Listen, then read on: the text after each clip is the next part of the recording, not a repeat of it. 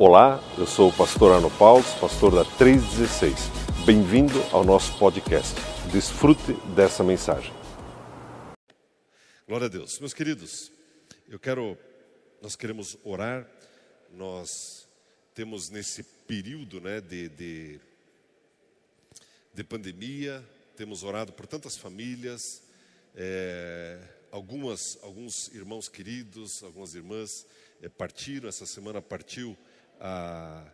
Pode deixar, Paulino, pode deixar, não precisa, pode deixar, tranquilo. Depois a gente faz. É, partiu essa semana para a eternidade a irmã da, da, da Lu, né, do Vladimir, e nós estávamos orando por ela, graças a Deus, conhecia Jesus. E são coisas difíceis, né? são, não, é um, não é um tempo fácil.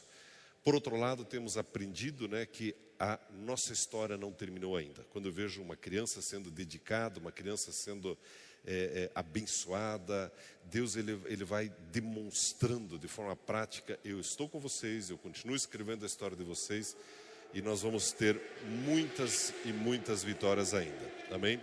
Existem algumas pessoas pelas quais nós estamos orando e nós queremos orar daqui a pouco. É um, alguns conhecidos, alguns irmãos da igreja.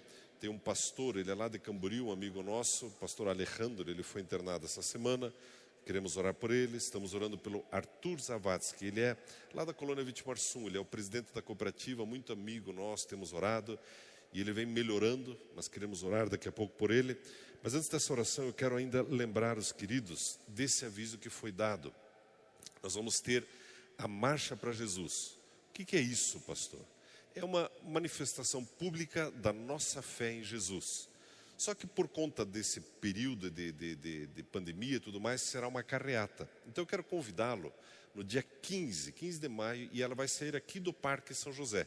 Aí nós vamos percorrer aqui a Avenida das Torres vamos até o Palácio do Governo, orando, abençoando a cidade. Você pode colocar sua família no carro, vai ter algumas bandeirinhas da marcha é, disponíveis para você colocar no seu carro. Também haverá coleta de alimentos, cestas básicas, você pode trazer também é, para que seja colocado ali. Então é um tempo profético. Essa semana, na quinta-feira, estávamos com um grupo de pastores para o lançamento. O governador do estado nos recebeu e eu não quero entrar em questões políticas, mas é muito importante quando o governador, né, o presidente, né, a prefeita da cidade são tementes a Deus. Ah, mas eu conheço esse e aquele defeito. É muito importante quando esses homens, essas mulheres abrem espaço para que a igreja se manifeste, para que o nome de Jesus seja honrado. Então foi um tempo muito bom, pudemos orar ali com o governador uma vez mais e temos todo apoio para essa manifestação. Então, dia 15, ok? Arno, o que nós vamos fazer lá? Um buzinaço? Não, nós vamos profetizar, declarar bênçãos sobre a cidade, sobre o estado do Paraná, sobre a nação brasileira. Amém, meus queridos? Eu convido você a ficar em pé, por gentileza, para nós termos esse tempo de oração e as pessoas que você também conhece, que foram acometidas desse vírus, coloque em oração nessa hora, ainda que seja um conhecido distante, um familiar, coloque em oração, coloque diante do altar do Senhor Jesus nessa hora. Amém, meus queridos? Pai Celestial, muito obrigado por essa manhã, por esse dia de vida que o Senhor nos concede. Obrigado, Espírito Santo, porque o Senhor nos dirige em toda a verdade. Pai, nessa hora nós colocamos esses amados diante do Senhor, o pastor Alejandro ali do Balneário, também o nosso amigo Arthur Zavatsky e os demais irmãos da igreja, conhecidos que foram acometidos desse vírus. Pai, colocamos diante do teu altar, uma vez mais clamamos ao Senhor por cada uma dessas vidas e liberamos sobre cada um, Pai, a palavra de plena cura, de plena restauração todo espírito de morte, todo espírito de, de, doença que tem rondado, que tem atacado essas vidas, eu repreendo em nome do Senhor Jesus. Em nome de Jesus, Pai, declaramos vida sobre esses amados e declaramos também, Pai, sobre a nossa nação, o milagre do Senhor. Pai, o consolo do Senhor sobre a nossa nação e o favor, o milagre do Senhor. Nós cremos, Pai, no texto que diz: Feliz a nação cujo Deus é o Senhor, e é isso que nós declaramos sobre a nação brasileira, é isso que nós cremos, é isso que nós esperamos e é isso que nós oramos em nome do Senhor Jesus. Amém, Senhor. Amém. Amém, meus irmãos. Você pode se assentar, por gentileza. Glória a Deus. Hoje, daqui a pouco, nós vamos ter a ceia do Senhor, mas eu quero compartilhar um assunto que eh, tem mexido muito conosco nos últimos dias e o título, o tema dessa mensagem, eu quero explicar para você. Ele trata de um assunto que é mais real nosso, no, na nossa vida do que muitas vezes nós imaginamos. E o tema, o título é Não há orfandade. Nós temos visto e acompanhado e conversado, temos tido o privilégio de conversar com o pastor Harold, que trabalha muito nesse assunto também, e outros pastores, sobre a questão de paternidade e a questão de orfandade. Arno, me fale um pouco mais sobre isso. Nós temos percebido e você que é líder já de um grupo familiar, você que é pastor, você deve ter percebido que do lado de cá há muitas pessoas preparadas para serem pais, pais espirituais, para exercer paternidade. Não hoje, mas numa outra ocasião eu explico melhor isso para você. A questão é do lado de lá, aonde estão as pessoas dispostas a se converterem aos pais. Vou te dar um exemplo. Imagine no seu grupo familiar. Né? A nossa igreja, ela trabalha com grupos familiares. E no grupo familiar você encontra vários tipos de membros, de casais, de jovens, de solteiros. Existem aquelas pessoas que mais prontamente se convertem àquele líder. E o líder que se converte àquela ovelha. E ambos são beneficiados, ambos são abençoados. Em contrapartida, existem pessoas que demoram e outras nunca se convertem, nunca abrem plenamente o coração, ou talvez por traumas do passado, ou por, enfim, N razões que não quero entrar agora também. Mas é um pouco sobre isso que eu quero falar, ou melhor, começar a falar. Nós vamos estar falando sobre isso e você vai ver que isso vai abençoar muito a sua e a minha vida. E o texto que eu quero ler para nós, você que está com a sua Bíblia, você pode abrir no Evangelho de João, no capítulo 20 no Evangelho de João, no capítulo 20. Veja o que diz a palavra de Deus, João, no capítulo 20, a partir do versículo 11. A Bíblia nos diz assim: Maria, porém, ficou chorando junto à entrada do sepulcro. Enquanto chorava, abaixou-se para olhar para dentro do sepulcro e viu dois anjos vestidos de branco, assentados onde estivera o corpo de Jesus, um à cabeceira e outro aos pés.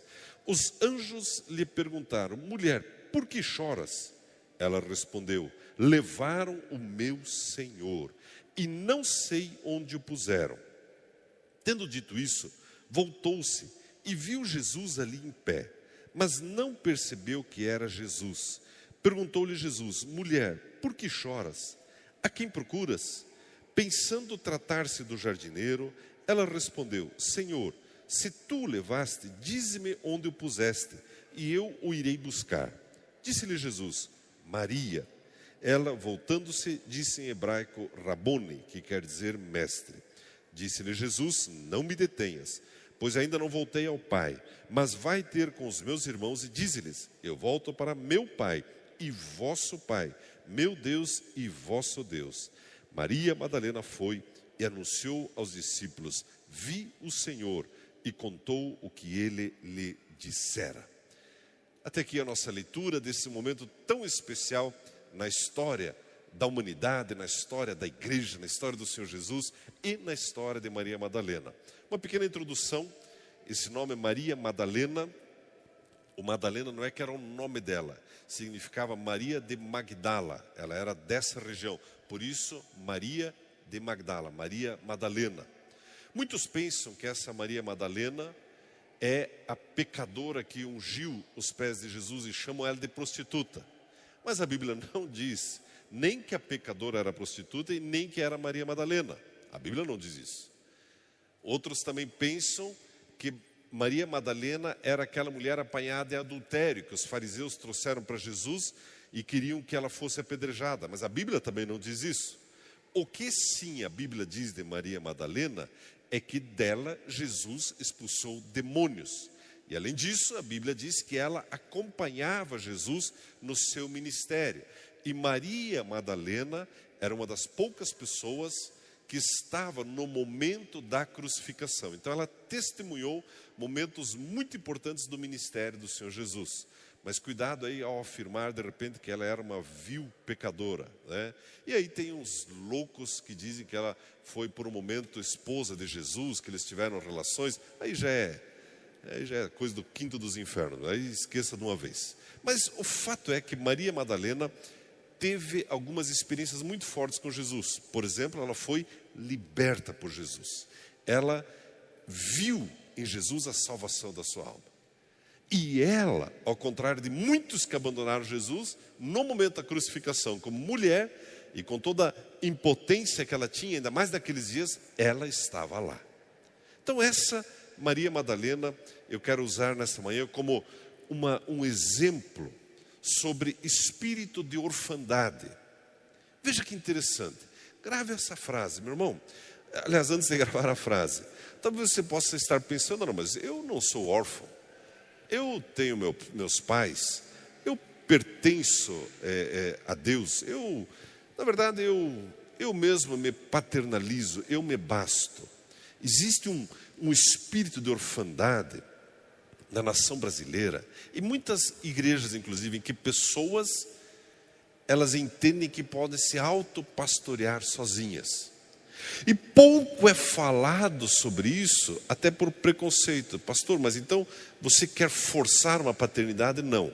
Eu quero que você perceba nessa manhã como isso é mais próximo de nós e como isso pode afetar a nossa vida. Espírito de orfandade. Veja que interessante o que estava acontecendo com Maria nesse momento. Meu irmão, ela estava passando por um momento de orfandade.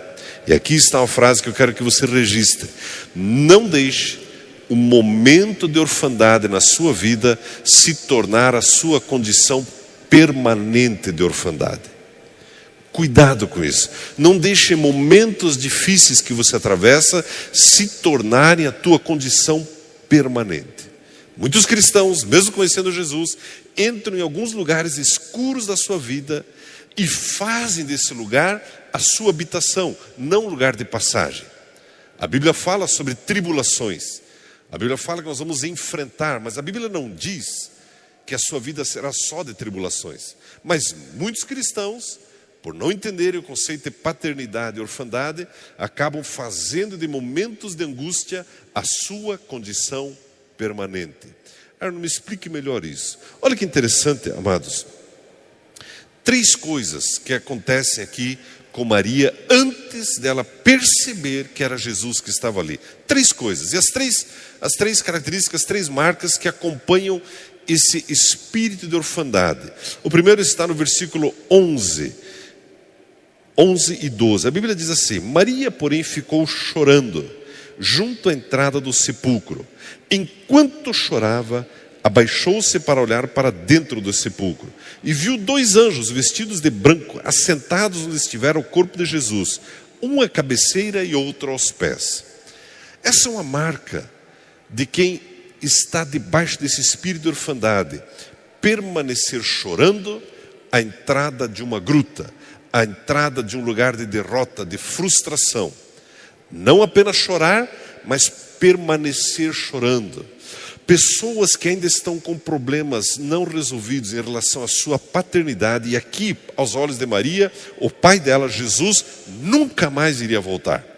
E muitas vezes nós nos deixamos convencer de que algumas situações escuras da nossa vida nunca vão mudar. Não é assim? Não é assim? Você já passou por lugares e você chegou à conclusão: bom, daqui desse buraco eu nunca mais saio. E muitas pessoas fazem desse lugar um lugar de choro permanente seja no casamento, seja nas suas finanças, seja na sua saúde, e ao invés de lembrarem-se das promessas de Jesus, ficam chorando à entrada do sepulcro. Você já atendeu alguém, já conversou alguém, você que é pastor, você que é líder, e a pessoa te conta uma luta, e uma luta séria, uma luta grave, e você ouve, e você dá alguns conselhos que o Espírito Santo orienta, e você diz para a pessoa: vamos orar. E aí você ora e você dá a tua melhor oração e você e o Espírito Santo se entenderam na oração, vocês já viram a saída, termina a oração, a pessoa conta tudo de novo como se nada tivesse acontecido. Já não aconteceu com você?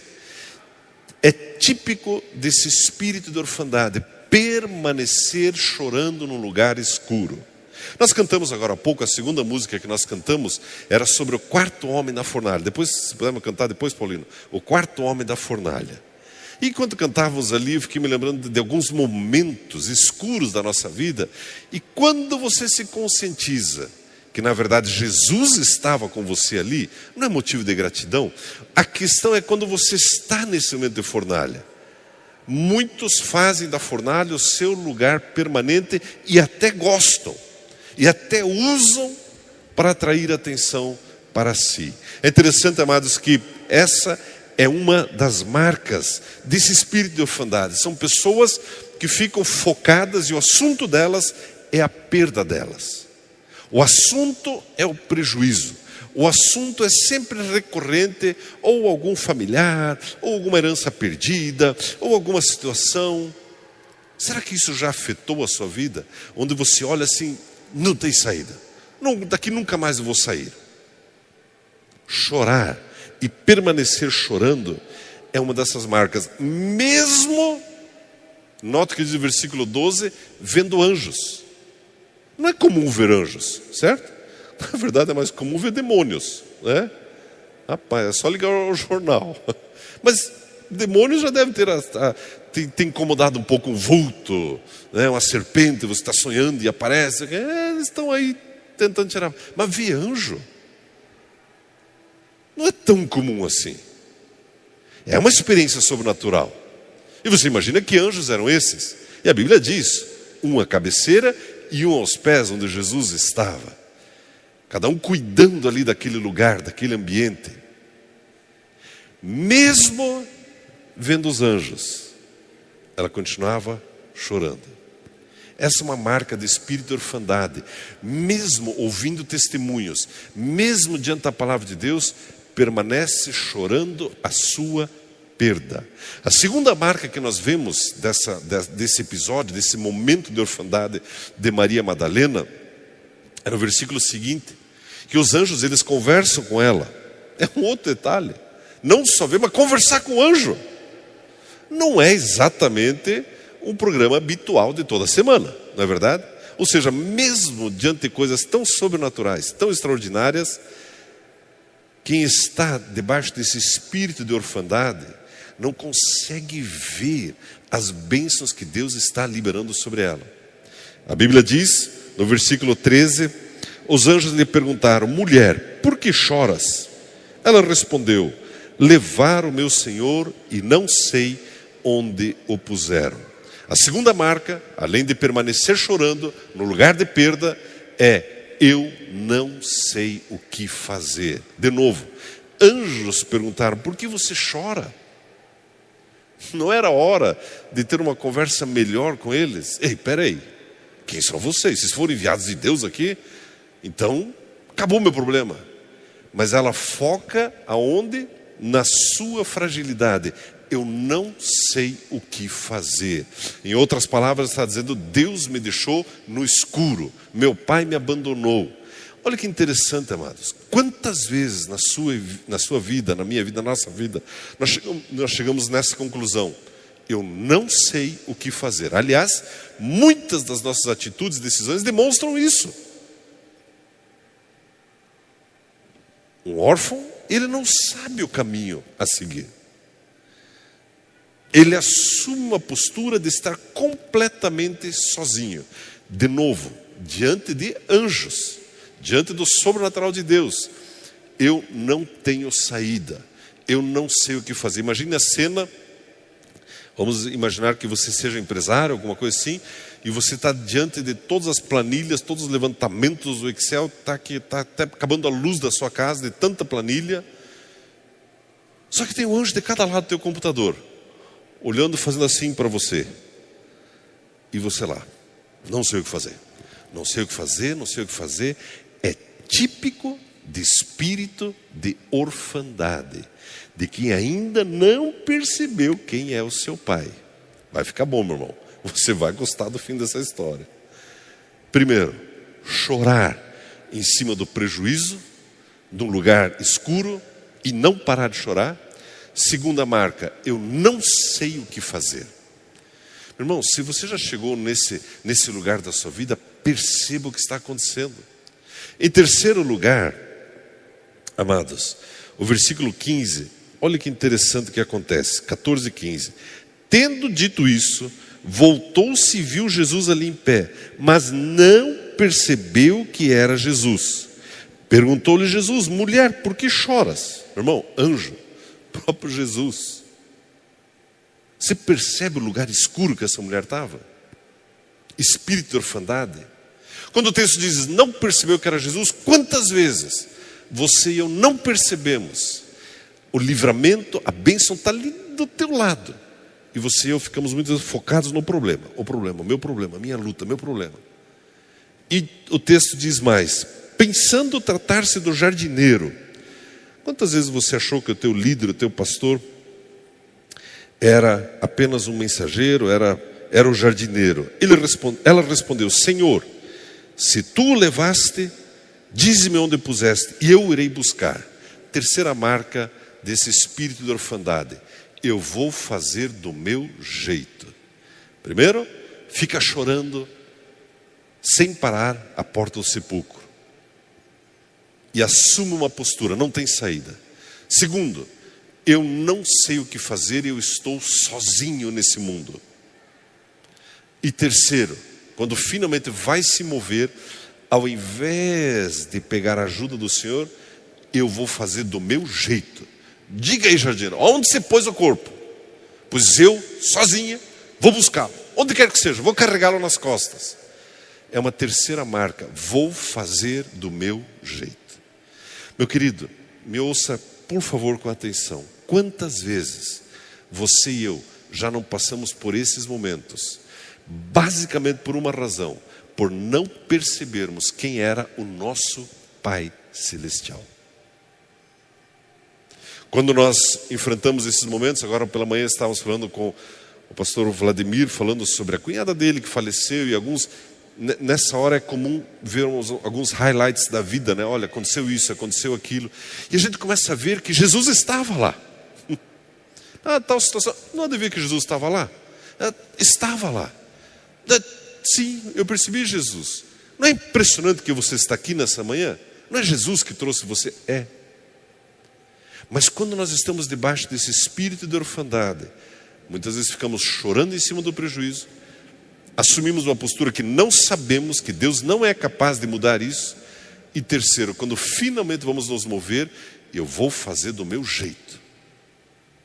A mim, ninguém vai orientar. Do meu casamento, cuido eu. Ninguém vai me passar a perna. E essas frases por aí. Meus queridos, quando nós vemos isso, veja o que acontece exatamente o oposto após uma palavra de Jesus.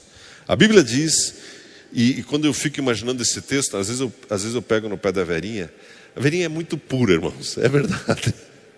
É uma santa mulher, eu fico tão feliz. Ela pega as mensagens que ela recebe no celular e ela põe a entonação tão bonita. Ela assim: Olha, recebi uma mensagem. Oi, amiga, tudo bem? Como está você nesse dia? Eu falei, Verinha, mas da onde que você sabe que essa era a entonação da mensagem? E se a pessoa dizendo, oi amiga, tudo bem aí? Mas deveria sempre ler de forma positiva. Então, quando você mandar uma mensagem para ela, por mais agressiva que seja, ela vai ler de uma forma positiva. Aí, quando eu leio, quando eu leio esse texto aqui, como será que Jesus falou para Maria? Imagine, anjos já tinham falado com ela, Jesus já tinha falado com ela. Como você acha que foi esse Maria que está ali no versículo 16? A mulher no escuro, chorando, não sei o que fazer. Onde está o corpo? Eu vou buscar. Como será que foi a entonação que Jesus usou aqui? Será que ele usou um Maria? Será que foi tipo Fernando sendo anjo? Maria. Como será que foi esse, esse Maria? Eu não sei, agora é uma interpretação minha, mas eu acho que foi Maria! Presta atenção! Não sei, irmão, talvez seria eu. A velhinha já não ia interpretar desse jeito. Fato é que ela prestou atenção. E muitas vezes na sua e na minha vida é assim também. Nós precisamos perceber, Jesus, o Senhor estava aí o tempo todo? Tô, Maria. Olha o que diz o texto. Disse-lhe Jesus, Maria. Ela, voltando-se, disse em hebraico, Rabone, que quer dizer mestre. Amados, uma palavra e ela conseguiu reconhecer em Jesus o seu Pai. E imediatamente, o texto diz que ela disse palavras. Que palavras? Rabone, que quer dizer mestre. Meu irmão, a cura começa exatamente aqui. Não importa o que você e eu estejamos passando, quando você reconhece Jesus, diga para Ele: Senhor, és tu, Senhor. Meu irmão, não se constranja no momento do louvor, Jesus é o Senhor. Jesus, estou te vendo aqui, é o Senhor. Não é impressionante, meu irmão? E aqui começa a cura, e isso precisa passar no coração de cada um de nós. Muitas não, meu irmão, eu não estou desmerecendo a luta de ninguém, pelo contrário, estou valorizando. São lugares escuros que surgem, lugares de luto, mas nós não podemos ficar chorando porque você tem um pai, e o nome dele é o Deus eterno. Você tem um pai, meu irmão, você não está sozinho, você não precisa ficar chorando ali a vida toda. Não, eu estou em luto há 35 anos. Não, meu irmão, isso não é para você. Nesse tempo, temos falado com os irmãos que são psicólogos, né? alguns, alguns funerais do Covid são tremendamente traumáticos, onde as pessoas não têm tempo de, de, de fechar o ciclo, como dizem, né? o caixão é fechado, praticamente não pode ter família, não pode ter amigos, não pode ter um culto. E a tendência é esse espírito orfandade tomar conta e vou ficar chorando. Só que Jesus está em cena, meu irmão. Ele está vivo. Ele é o nosso Pai. Jesus está vivo, meu irmão. Não é maravilhoso isso? Aleluia! E nesse cenário, nesse cenário, Jesus chega e diz: Maria. Nesse cenário diz Edivaldo. Edivaldo aqui. Eliseu. Nesse cenário, Vilberto. Ah, aonde? Nesse cenário, Gipiela. E aí a mulher, ao invés de ficar calada, de ficar chorando, a primeira coisa que ela faz, disse a ele: Mestre. Meu irmão, a nossa cura começa quando nós reconhecemos que Jesus é o Senhor. É ali que está a cura. Ah, mas eu achava que a cura vinha quando a minha conta bancária subisse, ou quando a minha mulher mudasse, ou quando a minha sogra morresse. Não, meu irmão. A cura está quando você reconhece, Ele é o Senhor, Ele é o teu Pai, Ele é o nosso Pai. E olha o que acontece em seguida. A Bíblia nos mostra, meu irmão, que Jesus diz para ela: Não me detenhas, pois ainda não voltei para meu Pai. Por que ele disse isso? Você imagina o entusiasmo dessa mulher querendo abraçar Jesus. Ele diz: Ainda há algo que precisa ser feito, eu preciso ir ao meu Pai primeiro. Mas aí Jesus diz para ela: Jesus, Jesus é lindo, meu irmão. Jesus não valoriza o momento de choro dela. Jesus não chega, Maria, vem para cá. Eu, eu, sei, é duro, né? Sepulcra. Ele já venceu isso. Maria é pedreira nessa luta, olha aqui. Jesus não entra nesse assunto, Jesus já joga ela para o futuro. E eu quero fazer isso com você nessa manhã também. Meu irmão, esse, quando, eu, quando eu percebo, Pai, o Senhor é real, o Senhor existe, eu não preciso ficar chorando no passado, não. A dor é legítima, a dor é real, mas Jesus já pagou o preço. E olha o que Jesus diz para ela: Jesus diz para ela, Maria, não me detenhas, pois ainda não voltei ao Pai. Ou o que, que Jesus menciona? O Pai. Eu gosto disso, meu irmão. Jesus também não era uma poeira cósmica solta no universo. Ele tem pai. Isso significa que você tem pai. Nós não somos órfãos. E Jesus ele insiste aqui, ele diz: "Vai agora ter com meus irmãos e diz-lhes: Eu volto para o meu pai e vosso pai." Eu volto para o meu Deus e vosso Deus, meu irmão. Isso aqui é suficiente para mudar a história de Maria. De um momento de orfandade, ela percebe: Deus, eu sabia que eu não estava sozinha. Pai, eu sabia que o Senhor tinha controle, eu sabia que a minha história não tinha terminado ainda. E olha o que diz o versículo 18: Maria Madalena foi, anunciou aos discípulos, viu o Senhor e contou o que ele lhe dissera. Meu irmão, olhe como muda quando nós rompemos com o espírito de orfandade e nos convertemos à paternidade do Senhor Jesus. No lugar de choro, entra agora a alegria. A Bíblia diz que a alegria do Senhor é a nossa força. Como é possível uma pessoa que estava chorando agora ir e levar boas novas? Quando ela levou essas boas novas, meu irmão, tenha certeza que ela o fez com alegria. E são boas novas que perduram até o dia de hoje e por toda a eternidade vão perdurar. A primeira mudança que acontece, lugar de choro, de lamento e frustração, entra agora um lugar de alegria, um lugar de satisfação. Por quê? Porque o foco agora não estava mais na perda, mas estava na pessoa do Senhor Jesus. Isso é muito importante nós entendermos. De novo, as lutas são reais, mas está na hora de enxugar as lágrimas e olhar para Jesus. E olhar para Jesus. Meu irmão, nós como pastor já participamos assim de momentos difíceis de muitas famílias. Traumas, perdas, acidentes, tragédias, tantas coisas tristes. E o que, que nós temos a oferecer a não ser a palavra de Deus e o consolo do Espírito Santo e um coração de Pai? E é ali que Deus opera um milagre, é ali que Deus coloca as pessoas em pé. É impressionante isso, meu irmão. É impressionante. Você que no natural já teve uma experiência de orfandade cedo na sua vida, você entende melhor o que eu estou falando. Toma a liberdade de dizer, né? A Verinha, aos 13 anos, a mãe dela faleceu. E ela levou um bom tempo, né? Até que isso fosse curado. Mas foi curado. Também apareceu o maridão aqui, tudo ficou melhor na Verinha. Mas, mas é verdade, são lutas reais. Só que eu conto como exemplo que é Jesus quem cura, meu irmão.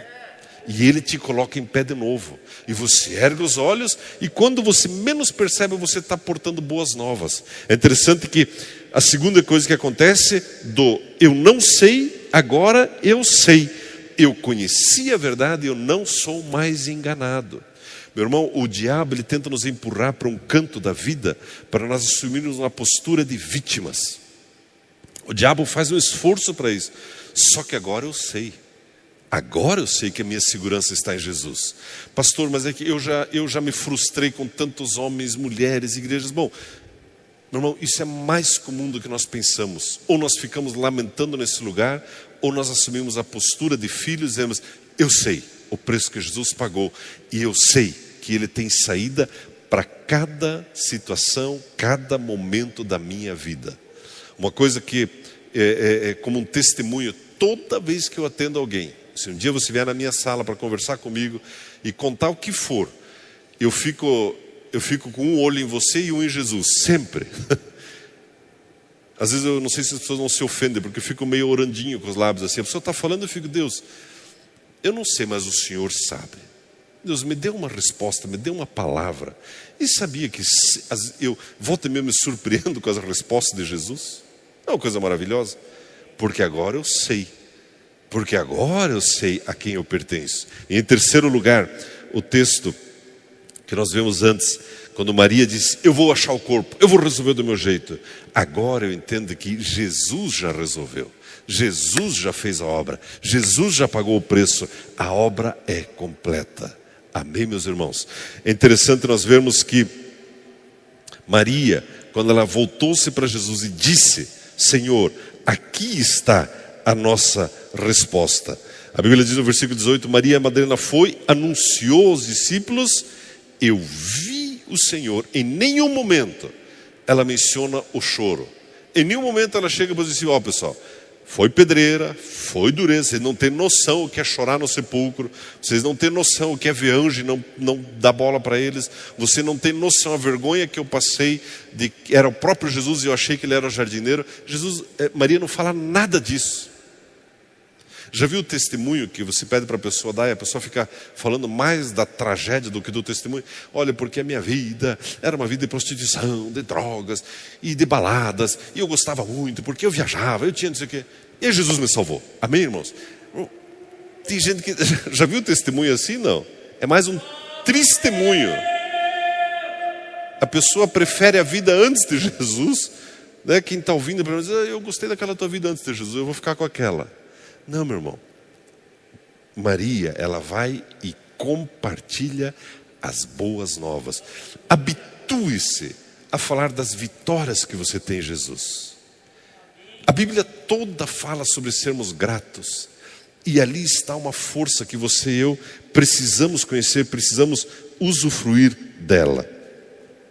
Quero ainda falar em outra ocasião, não hoje, nós vamos ter a ceia daqui a pouco, sobre uma outra mulher, Esther. E, e essa mulher era órfã, literalmente. E o que aconteceu na vida dela? Existem outras duas mulheres, Marta e Maria. Outra Maria, outra Marta.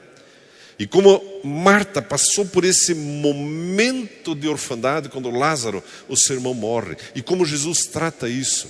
E em todas as histórias você percebe algo em comum: pessoas que poderiam ter feito o seu momento de orfandade, o seu momento de luto, a sua condição permanente. Quando elas encontram Jesus e reconhecem nele o seu Pai, a história muda. A minha oração por você, a nossa oração, é que você perceba que Deus ele é o teu Pai. Eu tenho insistido nisso, você tem liberdade para orar diante do seu Pai. De vez em quando nós ouvimos tantas regras. Olha, a oração certa é assim: passo A, passo B, passo. Não ouse falar desse jeito. Cuidado, porque senão você não vai alcançar o resultado, porque essa oração está.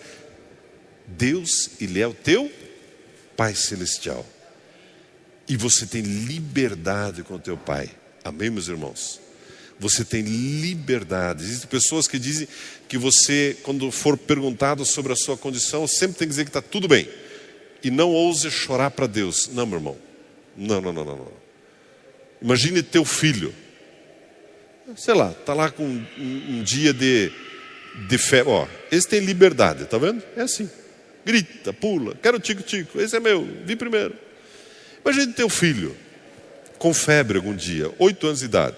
Aí diz, oi filho, tudo bem? Está tudo bem, pai. Tem certeza?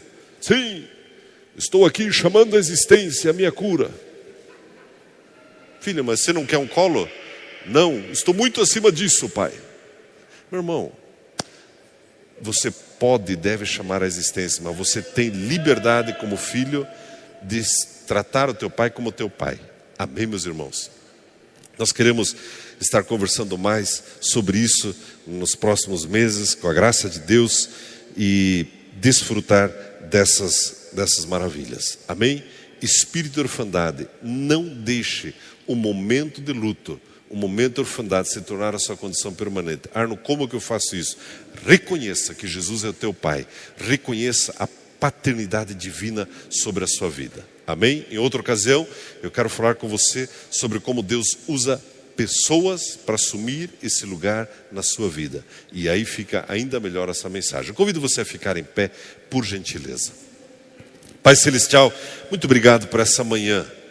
Pai, obrigado porque o fato de chamarmos o Senhor de Pai não é apenas um jargão, não é uma forma, mas é a realidade. O Senhor é o nosso Pai. Senhor Jesus, o Senhor disse que iria para o teu Pai e nosso Pai, e vosso Pai. Portanto, Pai, nós temos liberdade em tua presença. Pai, eu oro por cada pessoa que está nesse lugar, cada um que nos acompanha online nessa hora. Pai, aquele que está nesse momento de orfandade, momento em que portas se fecharam, sepulcros se abriram, momento em que há choro, em que há uma, ainda uma não percepção do sobrenatural. Eu oro por cada um e, Pai, profetize, declaro exatamente esse momento que Maria teve, quando Jesus chamou ela, e ela pôde reconhecer: Jesus, Tu és o meu Senhor, o meu Mestre. Eu oro por cada um. Pai, que cada um saia desse lugar escuro, esse lugar de solidão e entre na comunhão dos irmãos e entre debaixo, ó Pai, das tuas asas. Desfrute de plena paz, de segurança, assim como vemos em Maria, que no lugar de choro desfrutou de alegria. Eu declaro essa palavra sobre cada um que está conosco, cada um que nos acompanha, Pai. Essa palavra também de entendimento, de um lugar do eu não sei para um lugar do agora eu sei, que Jesus tem a resposta. Que cada um possa entrar, sair do lugar do fazer do meu jeito para deixar Jesus fazer do jeito dele. Toda opressão maligna que tenta manter meu irmão e minha irmã nesse lugar de orfandade, eu repreendo isso em nome de Jesus. Eu declaro, Pai, céus abertos sobre cada um, uma semana extraordinária, em nome do Senhor Jesus.